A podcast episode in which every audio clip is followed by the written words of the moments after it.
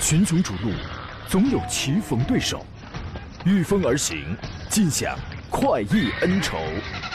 享受人车合一的至臻境界，你首先需要选对最合适的宝马良驹。精彩汽车生活从这里开始。买车意见领袖，权威专家团队聚会团购买车，专业评测试驾，主持人杨洋为你客观权威解析。这里是 Up Radio 购车联盟。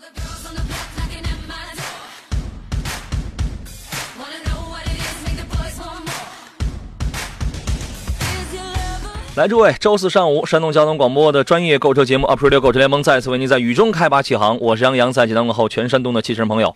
今天是天街小雨润如酥，路上车马嘟嘟嘟。借问胖子何处去啊？杀出重围上节目。天气一般，然后呢，车又多，各位要注意戒骄戒躁，注意力你得集中。路呢，反正就是这么个条件，是吧？咱们国家呢，又确实是国富力强，人丁兴旺，你就是着急也没用啊。提醒那些乱变道的呀、乱加塞的，别给自己、别给他人制造危险时刻，注意平和心态。大过节的，对吧？没有任何一件事情是不可以用这四个字“大过节的”来宽慰自己来解决的。对吧？安全出行吧。假期路上遇到了任何的情况，请您随时注意联系山东交通广播啊。就刚才我上节目之前，有朋友给我拍了一个小视频，然后发到了我的这个微信公众号上。然后呢，在雨中，有一台贴着这个车身上贴着“发现领克零一”、“发现主持人杨洋”的领克零一，在雨中摇曳着、穿梭着啊。这活动我们第二期发现系列活动已经结束了，我觉得这个。标语可以改一改，叫“发现零和零一”，发现胖老板呢？他们老板可能微胖啊，这个。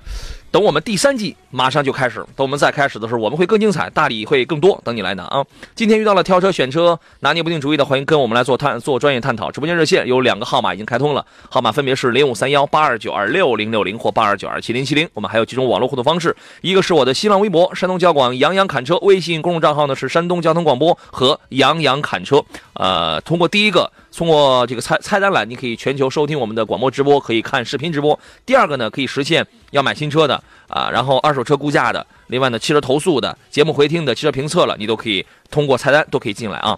今天呢，和我共同来解答各位挑车买车问题的是老朋友，来自北京戴通汽车科技的总监何正茂，何大官人，你好，大官人。你好，大家好。明天就过节了啊，首先祝您中秋幸福快乐啊。呃，也祝你和大家啊中秋节快乐。谢谢啊。你发现没一个问题啊，就是中秋节过完，好像就离春节就不远了呀。啊，是离国庆不远。离这个春节不远，是吧？你看，呃，咱们这种人到中年，是吧？时光荏苒，抬头间，白云苍狗。说这个人生呢，就像是跑步，如果你不跑呢，就永远追不上前头的人。但是只要你坚持跑起来呢，前头那人吧，就会开始越跑越快。这句话告诉我一个道理，就是何工，我注定是追不上你啊！就是啊，嗯，这一年年的时间过了特别的快。你今年，今年有实现你去年许下的关于前年的愿望吗？啊。快了，差不多吧，就快要实现了 哈。对，呃，有朋友发微信说：“这个杨老师如约而至，中秋快乐，谢谢啊！明天我还来，明天我还来啊！明天我是做完了节目之后，我才放假呢啊！这个给诸位留出酝酿你关心的那些个和你相关的买车挑车的问题的时间。我们先说几个新车型啊，先说一下这个 Lexus 加长版的雷车的 RX 四五零 HL 刚刚亮相了。”呃，首先是在成都车展上是亮相的四五零的 HL，这是一个加长版的。然后九月八号的时候也在山东上市了。这个车呢有六座的，也有七座的，然后配的是三点五的混动系统。呃，它和新款在外观方面和新款的 RX 是基本是一致的啊。比现款车型呢，你看上去要更加的有棱有角，更加的犀利。前边那个纺锤形那个中网那个面积进一步增大了，我觉得就是非常的动感，非常的要人命。就是这个要人命，就是犀利那种夺命的。这个视觉冲击力吧，车身尺寸方面轴距不变，但是把这个它叫 L 版嘛，把这个车身长度提升到了五米，提升到了五米了。然后呢，而且六座七座的这样的布局，呃，售价呢是三十九万八到七十九万九，一共是因为这个是整个新 RX 家族的这么一个售价，十二款车型，两个动力，两个车身尺寸，三种座舱布局。RX 这个系列在国内目前的销量表现是怎么样的呢？何工？呃，RX 其实，在早些年我们看到，当你提到雷克萨斯的时候，RX 三五零这款车在 SUV 的呃这个块头上的话，豪华 SUV 市场的话，还是占有呃挺重要的一个份额。但是到后期呢，因为这款车更新换代比较慢，嗯，我们当时看到 RX 二七零、三五零，啊，但是这个后来的话，市场逐步的淡了下来。但是随着这这两年，我们看到雷克萨斯品牌的崛起和更新换代，嗯，呃，这个车型又将会迎来它的呃市场的这个春天。嗯，是的，这个雷克萨斯家里，我我记得原来有一位经常呃愿意参加杨康人团的有一位听众，他的座驾是 LX LX 五七零食物链顶端的那个车，然后下边还有 GX，然后 RX，对吧？这个反正都是一些很很很很棒的车。你说现在在雷车家里哪两个序列卖的是最好？恐怕就是 ES 跟 RX 了。啊，对，然后呢，我们顺带咱们也来分析一下这个雷克萨斯它这个销量啊，呃，从它进入到国内到现迄今为止，它的销量已经突破了一百万。一百万可能对于很多你比如说自主品牌或者合资品牌来讲，这个销量不算是特别的高，但是对于一个豪华品牌而来讲，而且对于一个进入到中国国内年头就那么短短几十年，这个年头并不多的这么一个品牌来讲的话，这一百万其实已经算是 OK 了。然后在今年的八月份呢，雷车八月份在华的销量是一万六千九百二十一台，一到八月份累计销量是十二万六千八百五十四辆，同比增长了百分之二十五，二十四点九几，二十五嘛。八月份混动车型卖了四千九百四十八辆，一共是占到了八月销量的百分之二十九点二。那么一到八月份，所有混动车型卖了四万两千四百六十六台，同比是增长了百分之三十四点五，占比达到了也同样也达到了百分之三十三点五。这说明一个问题，就是说雷车的混动车型的这个比值比例。占比正在逐渐升高，同时也说明老百姓对于这个混动车型实际上开始它的越来越偏爱了。你觉得这是正常的吗？呃，这是正常的，因为随着这个现在市场的逐步的新能源车型的呃这个推广应用和大量的这个车型上市，我们看到混动版的车型越来越被更多的车友所接受。是，呃，主要它有一个最大的亮点在于。呃，稳定可靠和这个燃油的消耗比较低，省油，所以说很多车友他会去选择这台车型。另外，从价格上也在错位竞争，对吧？没错。我其实它是一个，你说它是，你比如说拿 ES 这样的车来讲，它是一个中大型车，它的竞争对手会是五系，会是 A 六，会是奔驰 E 那样的对手。但是它在它在定位上，它这很特殊啊。它的它现在实际的竞争对手是三系，是 A 四，是迈腾，对，是这个亚洲龙。是皇冠，是一些这样的车子，你知道吗？对，那当然成功啊，那这个当然非常成功啊。人们意识到它的级别很高，刚才何工也说了，有那么多的优点：豪华、舒适、节能、稳定性高，保值率也是不错，对吧？但是售价那才二十来万啊，当然也有三十多万了，这个也很便宜。所以说，种种这些呢，成为了雷车在国内销量稳定增长的一个重要因素之一。而且我那天我在节目当中说了，现在因为日子好过了，所以出现了加价加装去这种行为是我很讨厌的，这种行为这是很讨厌的。但是就车。这个品质来讲的话，确实是一款优秀的产品，啊，现在呢，RX 还有 R I RXL 已经加入了，我觉得，而且在今年的下半年，今年下半年它还有新车要出来，我觉得这个也是注入了一些新的元素吧，啊，呃，看看诸位的一些留言，张伟提供一个路况，他说杨老师，路况啊，二环东高架，济南的二环东高架南往北方向压车非常严重，已经堵车队尾到黄台大酒店方位了，请提醒。呃，请提前走路绕行，以免耽误行程。谢谢啊！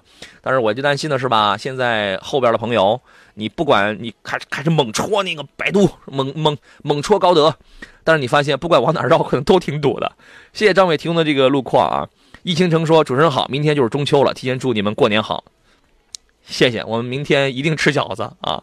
这个一位网友叫三个逗号，他说：“杨帅，别克昂克拉 GS 那个车怎么样？那个不叫 GS，那叫 GX。”一点三 T 的那个大概是十五万到二十万的是吧？刚刚出来的 GX 那个车怎么样啊？何工，您觉得呢？呃，一点三 T 的这个昂克拉，其实这个车型如此就是在这个价位区间，可选的范围还是很大的，就是可选的范畴，呃，我们可选的车型真的非非常多。好，这样啊，可选什么？这个车又哪里行，哪里不行？我们回来之后咱们聊。FM 一零一点一，山东交通广播，Up Radio。哎，昨天广告超级多，把把我们给噎着了。今天这儿就一条，挺好。那个何工，您接着讲。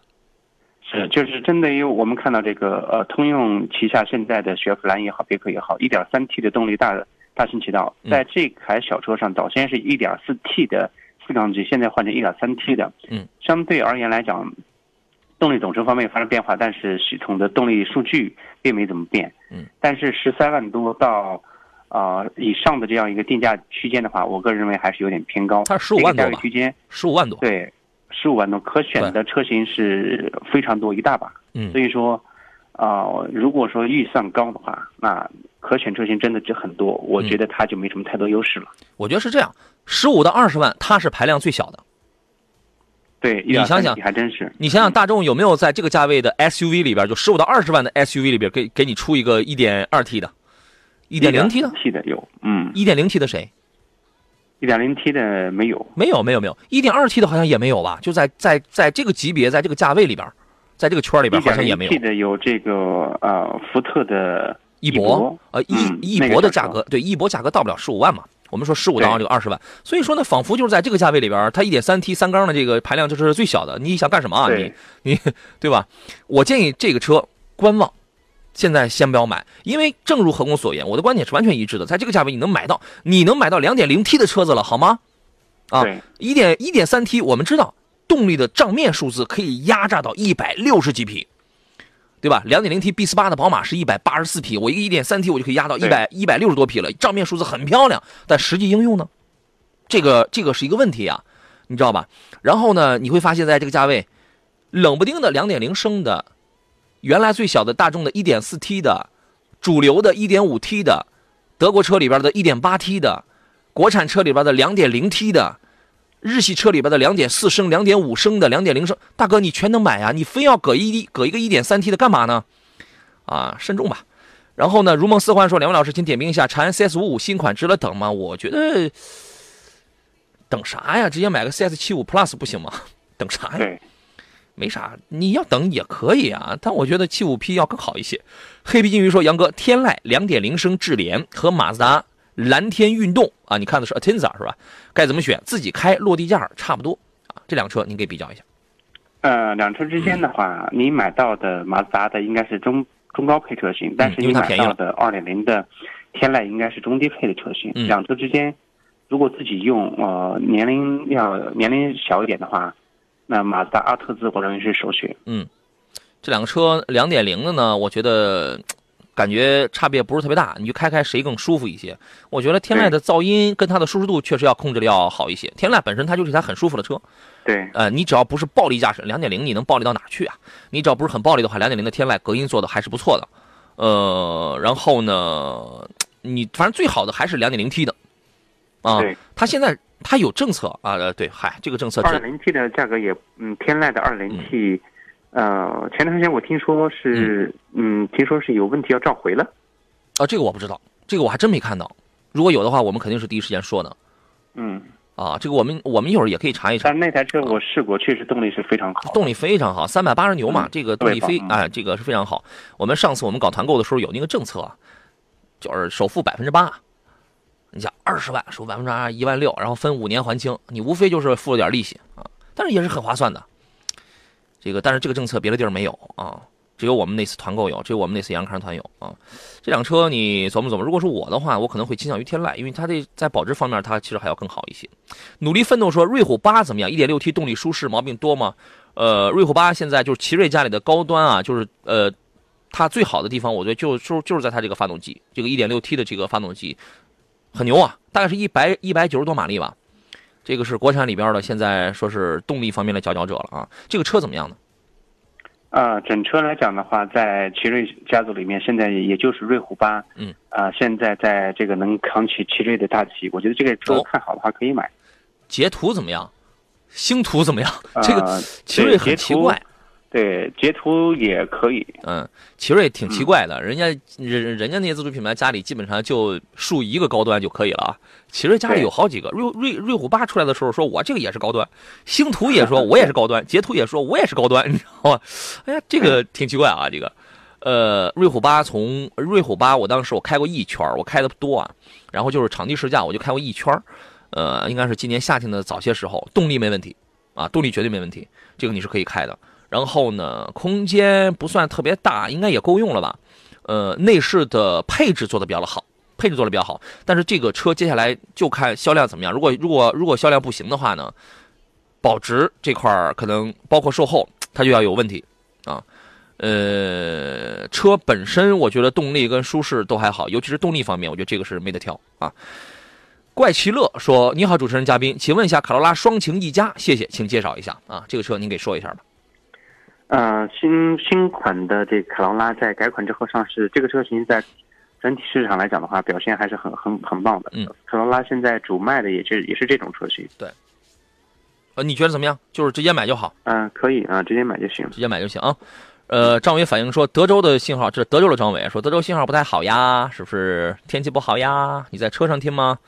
赶快换微信听吧。我们就是所有知名的手机 app，然后全可以收听我们的直播。就是说，因为我们这档节目是有在省外的听众，也有在国外的听众的，这是一真话。有时候他们一看我，有时候我太忙了，呃，愣是一个人活成了一个一个一个一个团队的样子。有时候他们一看我没有来得及上传那个节目音频到喜马拉雅，他们都催啊。呃，可能就靠着这个入眠呢，是吧？孙达凯说：“请问奥迪 Q5L 如何？优惠力度挺大的。对，它现在啊，在 ABB 里边，它是优惠幅度是最大的，可以买吗？谢谢啊。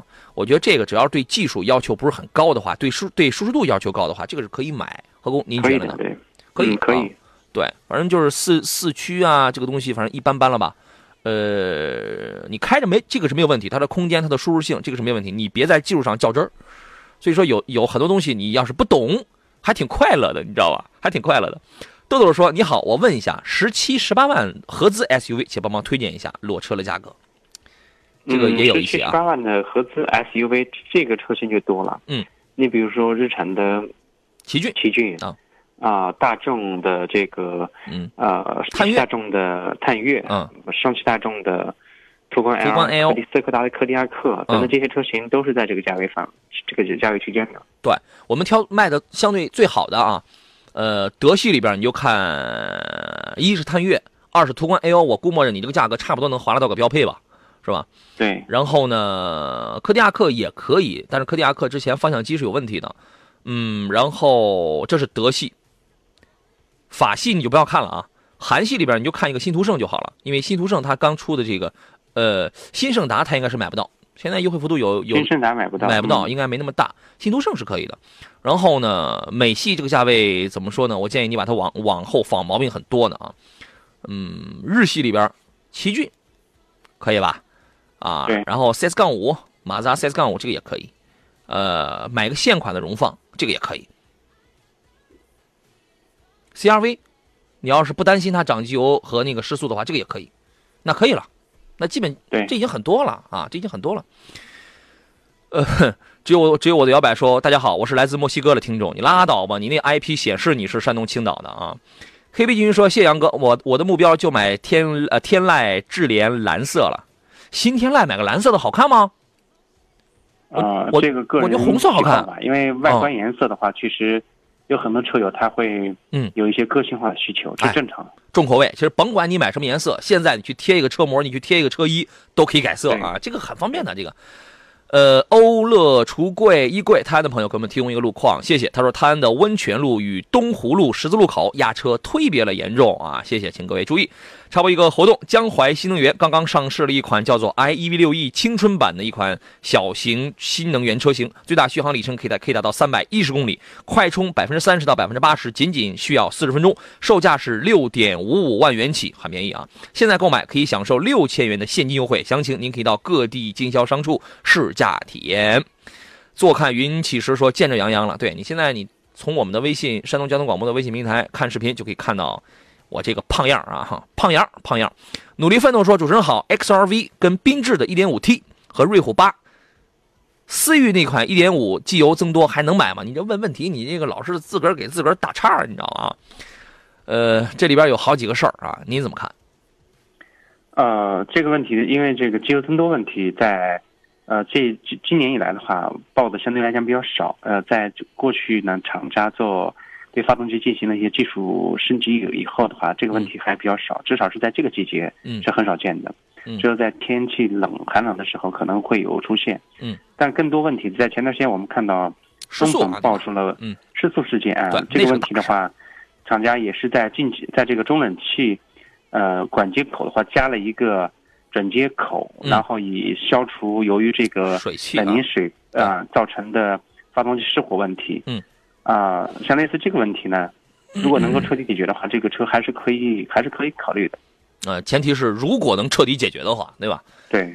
嗯，然后他刚才还问了几个什么什么车啊？XRV 跟缤智 1.5T 这个这俩就是一台车啊，这就不用说了。没错。啊，瑞虎八呢？刚才我们也说了啊，也说了，它这个空间呐、动力啊，这个要更大，因为一都是十万块钱冒头的车，国国产车肯定得恨不得掏心掏肺，得给你 N 多东西、N 多配置、N 多功能嘛。对吧？所以说这个是一个实惠的选择，但是有的人可能觉得不太放心，我一定我要买个合资品牌，那这个就是随你，这个这这个就是就是随你啊。一点五 T 这个一是涨机油，二是失速的这个问题，我觉得你得观望一下，你得观望一下啊。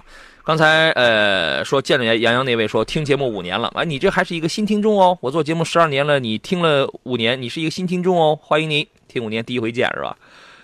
这个 answer 说，杨哥，马自达 CS 杠五不是失速吗？你还能推荐购买吗？哎，这个这个这个车也失速吗？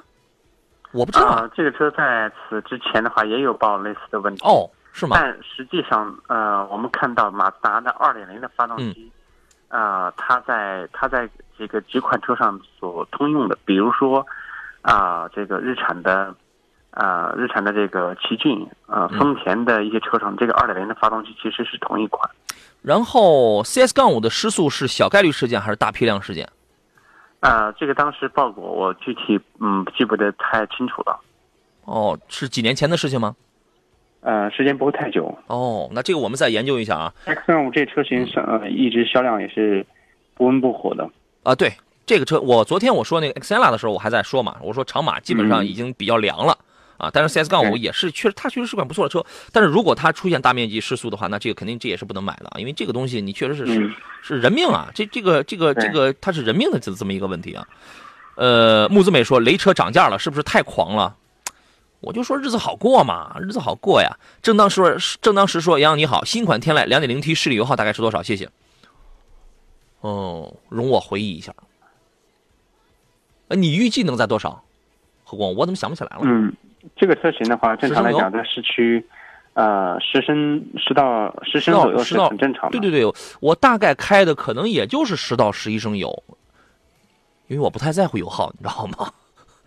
嗯，两两点零 T 那个新天籁，我开了有一千五百多公里吧，市区路况也有，高速也有，大概也就是十升出头。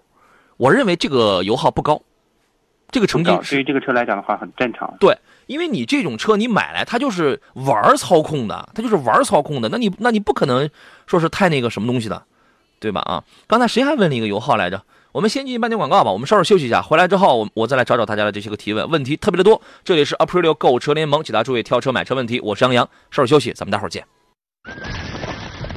群雄逐鹿，总有棋逢对手，御风而行，尽享快意恩仇。享受人车合一的至臻境界，你首先需要选对最合适的宝马良驹。精彩汽车生活从这里开始，买车意见领袖，权威专家团队聚会团购买车，专业评测试驾，主持人杨洋为你客观权威解析。这里是 Up Radio 购车联盟。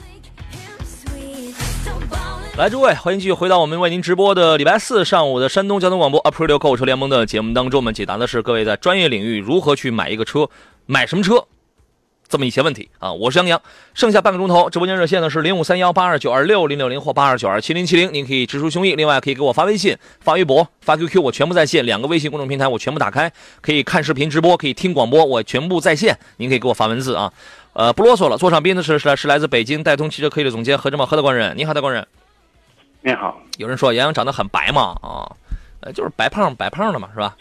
这个刚才谁还问了一个什么车的油耗？我翻了半天，我没有找到，因为你的问题已经被别人的给淹没掉了啊。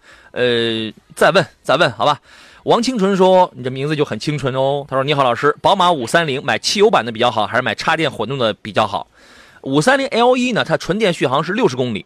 我觉得这我之前我不止一次的说过两个观点。第一，我很喜欢 L E 版本。”因为它第呃，它符合我的第二个要求是什么呢？就是你的日里程在刚好在六十公里以内，这个不考虑年里程，考虑是日里程。当然，第三个问题，有的消费者可能会考虑这玩意儿，我我每天六十公里，每天六十，我用久了它会不会坏啊？坏了成本会不会高？哎，这个问题请何工来解答一下。首先呢，看您对车的使用呃需求。呃，刚才您提的很正确，就是每天的行驶里程。日里程。呃，如果日里程和年里程要比较大的情况下，嗯，啊，我倒是建议你选汽油版的。嗯，如果就正常在室内开，那这个五三零 LE 的话是可以考虑的。嗯，啊，但是这个两台车之间，呃，它有很还是有诸多的。呃，不相同之处就是有还有很很多差别。嗯，发动机不一样。嗯，虽然都是二零 T，但是呃，LE 是个低功率的，一百八十四匹。对，而五三零是呃两百五十二匹。嗯，然后在这个后备箱的空间方面，你会发现打开之后，你放两个行李箱进去，五三零 LE 的空间几乎就没了。对你得放电瓶啊。五三零呃汽油版的话，它的空间还是还是挺大的。嗯嗯。驾乘体验方面的话，五三零汽油版的。呃，我觉得还是会更好一些。嗯，呃，五三零 L 一的一个优势是什么呢？第一是相同价位的话，它的配置挺高的。第二一个呢，只要你能解决充电的这个问题的话，它很省，开起来就很安静，提速也很轻便，它这个它会更省一些啊。呃，我觉得至于大家担心的这个以后这个电瓶电池会不会坏啦，这个会不会花很多的钱？我觉得这个呀，宝马这块，因为我记不清它对于这个电池这块会有一个什么样的一个质保，但是肯定有，肯定有。你你你跟他谈一谈，呃，我说实话，我也是喜欢五三零 L O E 的，啊，我觉得如果是我的话，我按照我的这个条件来，我可能我我会买这个插电混动版啊。刚才何工说的是另一个呃场景，比如说你的你的你你你的那个年里程会特别的多，然后呢，从实用性角度出发，因为它后备箱它要放电瓶嘛，所以说它的这个空间可能容积可能确实要小一点，啊，你综合考虑一下啊。然后呢，这个崔说的是杨总，目前市面或者近期要上市的车型，哪些是吉利嘉际的进款呢？个人家用，重空间，重油耗，其他不重要，麻烦比较一个给推荐一下。对了，嘉际几升油？正常市区三个油。如果你卖，如果你要开的是呃 1.5T MHEV 加机的话，正常应该在九个九个多油吧，九到十升油之间吧。反正我是这样开的啊。呃，这个油耗可能有人会觉得高。但我有人会拿那个排量会来讲会觉得高，但是我知道有人会开的会就更低，因为我我试驾过的时候我就开这个油耗。哪些会是它的竞品呢？一定有，何工。嗯，对，这个价位的这个价位之间的话，当然这个作为 MPU 车型来讲，呃，它的竞品比如说来自这个广汽传祺的 GM 六，呃，GM 六，对，那这个车型的话，对标呃加机的话，我有可以有的一比，嗯，呃，还有价位更低一点的，像这个 G。比亚迪的宋 MAX 啊，对宋 MAX 这这些车型，其实你看宋 MAX，我觉得它是这样。你看，你如果拿车型拿你一个是价格的框，一个是车型的框来衡量的话，它仿佛竞争对手有很多，比如比亚迪的宋 MAX 啊，比如这个上上汽大众的途观呃这个途安 L，然后呢，比如别克的 G 幺六雪佛兰的沃兰多，然后比如传祺的这个 G M 六，对，这就不少了吧？但是呢，佳绩身上有一些特点是这些车型。很少有的，很少有的。对，呃，我最看好的是佳绩这个 MHEV 的这个一是节能这块吧，二一个呢，它的第三排确实不算特别大，它毕竟价格尺寸是摆在这儿了啊。然后呢，我最看好的是它的主动安全方面那那些个功能跟配置，这个很实用。这个是其他的对手上有的也有，但是很少，很很少啊。就是说它会，你比如说它具备了三个优点了，三个特点了，其他对手可能有一个。我觉得这个车你可以买的，你可以去那个试一试，啊，油耗对于一台 MPV 而言，你不要对它要求太苛刻，没有没有特别省的，没有。真说杨哥，麻烦评价一下手动挡的七座的沃兰多，沃兰多手动挡的不是只有个五座了吗？有七座的吗？然后呢，呃，我记得他刚才还问了一个，他两条发那个分开发的，可能问的是这个车优惠到多少是可以买的，是可以买的。这个车不优惠四万，我觉得你真的是。挺难买的啊，优惠四万和七万来块钱，我觉得也就值这个价钱了。呃，这个车您怎么看呢？手动挡的？呃，主要是看这个用途，我觉得价位在七八万左右是可以买的。呃，八万多点，我觉得是可以实现的，因为毕竟它是个十一万的车。嗯。啊，我还真不记得手动挡有有这个呃，可呃，对对对，手动挡可能是有那个七座的老款的，应该是在一八年款的。那一八年款你更得优惠四五万了，啊，你要是优惠四万的话，那就和优你优惠五万的话，那就合七万块钱，那这个是可以考虑。不然的话，你说你买它干嘛？通用的三缸又那个不是多好，对吧？你瞅瞅你那损色，说老师好，主持人好。斯柯达明锐啊和轩逸的自吸，跑网约车选哪个？后期要改气儿去推荐。不是现在车还流行改气儿吗？你的观念是不是也得更改一下了？还流行改气儿吗？首先是这样的，他做网约车的话，行驶里程是非常之大。哦，呃，你没有去算过这个成本，嗯，那你认为他们改气可能是，呃，这个动作可能是有点这个过时，但实际上来讲，呃，省钱了。天然气车辆的话，呃，这个成本还是要低很多。对，改气是非常有必要的。我理解这个意思。我刚才想表达的意思是，现在有关单位、有关管理部门还让不让改气儿啊？允许的，还是可以的，是吧？哦，对。嗯，反正我觉得这东西隐患挺大的，挺危险的，隐患挺大的。但是在过去的这些年，我们看到各地的出租车啊，运营车辆的话，用燃气的还是量还是非常之大。对对，想明白了，加气站不还有的是吗？对吗？对，是的。嗯，这两个车你你推荐谁？我会倾向于轩逸要多一点吧，买个经典轩逸。啊两车之间，我可能会选推荐那个斯柯达的明锐，是吧？这俩车我觉得可靠性方面的话来讲，它还是要更略胜一筹。哦，我主要考虑的是轩逸的，一是买车便宜，轩逸买个轩逸经典很便宜，然后二一个空间大，舒适度高，它也相对要省一点。反正你两个车如果都改完气儿之后，我觉得也差不出什么来了啊。对，改吧，注意点安全啊。新城提醒说，雷克萨斯 ES 二百怎么样？这个这个车你去开一开就好了啊。呃，一百六十几匹，有人说动力不够，有人说动力够用，那怎么办呢？唯一的解决方案是自个儿去开一开。你你说你这个车型，你要开过之后，开过它，然后再去开过迈腾啊、帕萨特呀，这车型之后，你会发现，你别对动力有太多的追求。对，呃，如果说您要是年龄在，您是一个中年大哥的话，嗯，啊，或者中年那个大姐的话，我觉得这个车是可以的。啊，如果年轻人的话，那你慎重。对。这个唯一就是解决动力到底到底怎么样？这个这个一个终极呃法门就是自己去开开试试。每个人对动力要求不一样，人家开四点零 T 的，你开零点八升的，俩人能凑一块聊吗？能凑一块说这个车动力到底怎么样吗？对吧？自个儿去试一试。呃，市区提速还是还是可以的，还是轻便的。但是你上到八十，你要再往上动力再攀升的话，可能就噪音也有了，就有点费劲了啊。也能上去，那有但超车什么确实挺费劲的。隔音做的挺好，隔音跟舒适度，这是它最大的，尤其是舒适度，这是这是最大的卖点吧？啊，呃，然后高军华说：“请问杨洋跟专家，凯美瑞 2.5G 动力怎么样？动力好啊，动力很够用啊。家用一年一万公里，它跟迈腾怎么选？一年一万公里本身养护费用也差不出什么来了。呃，为什么呢？因为凯美瑞养单养一回大概大概是四百来块钱。”但是你得五千公里养护一回啊，迈腾单养一回差不多七八百块钱，但是人家建人家养护里程长，你怎么着？你不愿意一万的话，你也可以七千五啊，七千五百公里啊，没错。所以你这样一算的话，养护费用是差不出什么来了。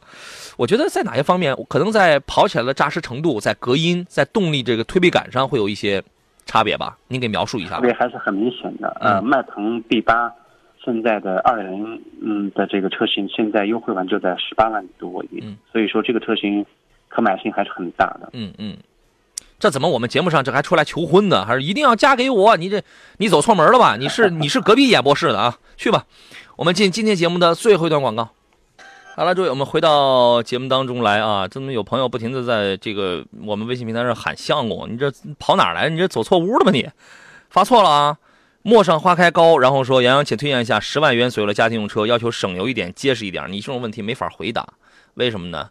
原因是十万左右的车太多了，呃，结什么叫结实一点、省油一点？这个我给你举个例子啊，这就好比说，这个小强找不着媳妇儿，然后然后他问我说：“杨哥，你给我介绍个女朋友吧，四十四十岁以下的啊，这个要求长得好看点儿，皮这个皮肤白点儿，你你让我怎么给他这个给他介绍？然后过那个过了一年，小强找我说：杨哥，你给我推荐个学区房吧，这个要求孩子能上学的，你你让我怎么给那个介绍？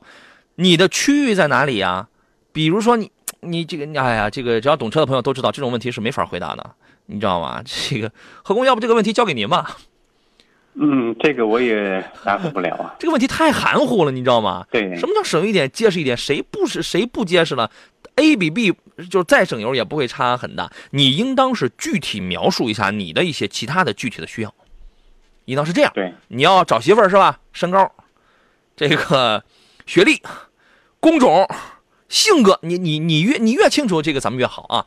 Forza 说，杨洋一定要说，你不用嘱咐，你们的留言我基本我都能看得到了。他说我有三个同事，日产的车改了气儿，跑了十多万了，发动机抖动很厉害，所以我不建议购买。我是东营的，嗯，我也不知道是所有改气儿的车都这样，还是你所反映的就是日产的某一款车改了气儿就有这样。但是你的观点我，你的观点我已经传达了啊。呃，然后青岛的朋友说，主持人好，帮忙评价一下林肯的这个飞行家，或者差不多的车给推荐一下啊。这个车你怎么看呢？呃，这个车型的话。啊，主要是看它的用途。如果看好这款车，我觉得可以等等，因为目前来讲，这个车型的价位，嗯，还是挺高的。对，而且呢，你看林肯现在就是会把他家里边这个车型啊，都会改一些名字啊，比如 MKX，然后现在改叫航海家，是吧？啊，然后哎，都是这个重新换头换脸嘛。呃，飞这个飞行家呢，是前两天也是前段时间是刚刚这个出来的，我觉得。就是说，你如果是剑走偏锋，你不想买 ABB 啊这样比较传统的一些豪华品牌的话啊，呃，你是可以买它，但是呢，你要注意的是油油耗、售后保养，包括这个保值，在这些方面，我觉得确实要偏弱一些啊。呃，但是呢，也看你怎么比，也不是说林肯的车不能买啊。你比如说前天节目当中有一位朋友，呃，看的是 Continental 大陆跟奔驰 E，问我买哪一个。我当时我就让我我就建议他去买 Continental，因为那个那个起码不爆胎，不爆胎不断轴啊，不爆胎这个也不断轴。呃，这个车你得等，因为它是成都车展上是刚刚开始预售，刚开始预售卖了卖了真不便宜，六十几万起的吧，卖了确实不便宜啊。我觉得你可以等一等，配置功能上确实还是非常不错的。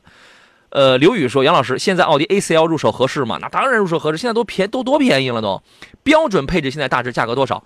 呃，何老师给一个北京的一个参考价吧。嗯，我还真的是没有特别的、特别的这个了解这个具体的这价位。我记得前段时间那个田老师说，好像在呃济南这边是二十四左右吧，二十三还是二十四？嗯，北京呢有可能会要低一点。对对对，你那肯定低啊。对。然后，所以说现在已经很便宜了嘛。这个价格同样也有宝马三系，十八万你还能买凯迪拉克的 ATS L，二十啊，对吧？对，十八九万吧。现在可能价格有点这个回回啊。然后呢，反正二十五到三十万之间，你还能买到凯迪拉克 CT 六，还能买到上汽大众的辉昂，对，还能买到沃尔沃的 S 九零，还能买到凯迪拉克的 x TS。大家现在全都压缩到压缩在这个空间了，你知道吗？啊，好了，这个咱们就不说了。那个呃，玩不好说昂克拉 GX 怎么样？这个时候刚才我们已经说了，十五到二十万，它是排量最小的一点三 T，你买它干嘛呢？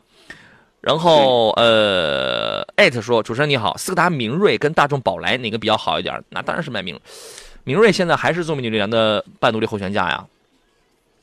但是但是现在好像已经不大听说断轴了。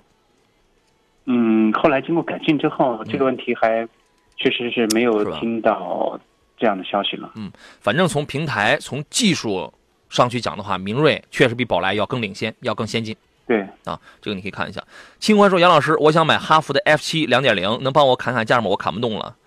呃，你可以发给我，你从哪家经销商那儿看的？我可以给你问一下他们厂家，因为 F 七这个这个车。”买来玩还是可以的哦。对，一说买来玩，我想起刚才有个朋友，他那问题已经被顶掉了。他看的是一台大概是几年前的纳智捷的 U 六。对。然后呢，现在给他就是五万块钱。我当时我就想，你你这个车买来玩是可以的，反正五万五万块钱嘛，你买一个一点六 T 的吧，一点六 T 的那个那个 U 六嘛，买来开着玩啊。反正已经已经到了五万了，你再开个一两年，你再卖的话也不会贬多少了，玩是可以的啊。快乐之余说。他哇，他看了好多的车，他看了博越的 Pro、魏的 VV 六、名爵 MG HS、荣威 RX 五 Max，然后呢挑花眼了，还看了领克零一，都是 2.0T 的，请点评一下。我觉得呀，首先他要做的第一个工作就是先去全部开仔细的先全去试驾一下，因为你看他这里边有十八九万的，也有十二三万的，啊，你这你这怎么弄？您有什么样的分析建议吗？您可以跟他说一说。呃，这个价位区间可选的车型还是挺多的。如果他看好这款车型的话，我建议还是去先试一试。对，我建议你先去仔仔细先去开一开，你不要光从网上光翻了这几个照片你看照片你看数字，你不了解它的真正尺寸，你不了解。我告我告诉你，这台车的轴距是它的轴距是两米七幺，但是你一坐进去，你发现哇塞，怎么还不如那个两米六八的这个空间宽敞呢？座椅的厚度不一样，空间的包裹性不一样，所以你光看数字，这个没有这个是没有用的。光看数字，谁都可以做节目的，是吧？这个是没有用的啊。对。呃，我建议你这些车都去对比一下，而且你这里边有十二万的，还有还有十九万的，你这你这怎么比啊？对吧？孙伟孙伟先生说：“杨洋，请介绍一下胜达，呃，应该是第四代的这个新胜达喽啊。然后呢是发动机、变速箱、底盘，还有这个四驱系统啊。这个请何工来分析一下吧。”呃，这个车型的话，发动机我们看到它一直在用 2.0T 的涡轮增压的动力，这个车型马力标的是很高，呃，配合它的这套 AT 变速箱来讲的话，啊，整车呃动力表现还行，但是油耗相对来讲在显眼上来讲的话，嗯，是不低的，嗯，相比较啊一些其他的车型，呃，你比如说同价位区间，呃，可能选到。呃，尺寸大一点的呃锐界，嗯，或者是它的油耗真的跟锐界有的一拼，但是在空间方面，胜达的油耗要还是有还是有差距。哦，你说胜达的油耗可能要高一些是吧？对，胜胜达的油耗跟锐界是有有的一比的，啊，但是相比较汉兰达，汉兰达呢，但是在购车价位上的话，它要它要高出不少，所以说，对，在二十二十万多一点，二十二三这个区间的话，可以买到胜达。嗯，我倒不担心这个汉呃胜达的这些个总成，就是动力啊、底盘啊、四驱这些我都不担心，啊，这个而且这个车呢，第一次配 2.0T 配上了个 8AT，而且这个缸内直喷只需要加92号油，我觉得，呃，油油油耗我没有测过，车我开过，油耗我没有测过，我觉得给我印象比较好的就是空间配置，包括那个中控的那些个皮质包裹那些做工。一台黑一一一一台黑色内饰的车吧，反正包裹的就是，哎，该硬的地方，该软的地方做的也挺有质感。然后有它有些呃新潮的东西，比如面部解锁呀，还有那个什么这个中央炮筒有一个，就直接给你显示 A 柱外边那些盲区实景显示这些功能，我觉得都挺好。而而且它的价格比汉兰达、比锐界便宜啊！你想，二十万上的你能买到合资的七座的。呃，那个那个那个六座了，sorry，它它是个六座的啊。然后呢，因为别的车型是没有六座了嘛，然后还是两点零 T 的车子，这种能完全满足这种要求的并不多，对吧？对，并不多。哎，所以它也打了这么一个错位竞争，性价比我觉得还是 OK 的啊，你可以研究一下。然后，哎，谁在后台在登录我们的这个微信平台，把我把我给顶掉了啊？然后最后一问吧，最后一问就是啊，最后不问了，到这个到点了。呃，非常感谢何工，祝再次祝您节日愉快啊！咱们节后见了，好了，拜拜。感谢电幕前的诸位，今天时间关系，我们有些没聊完的话题，明天我们继续聊啊。这个最近我们响应这个领导的号号召，这个国庆期间我们就不聊这个汽车投诉，十月中旬再恢复正常。呃，所以明天我们依然还可以聊聊这个买车的问题。明天要出门要归家的朋友，路上注意安全。我是杨洋，明天见。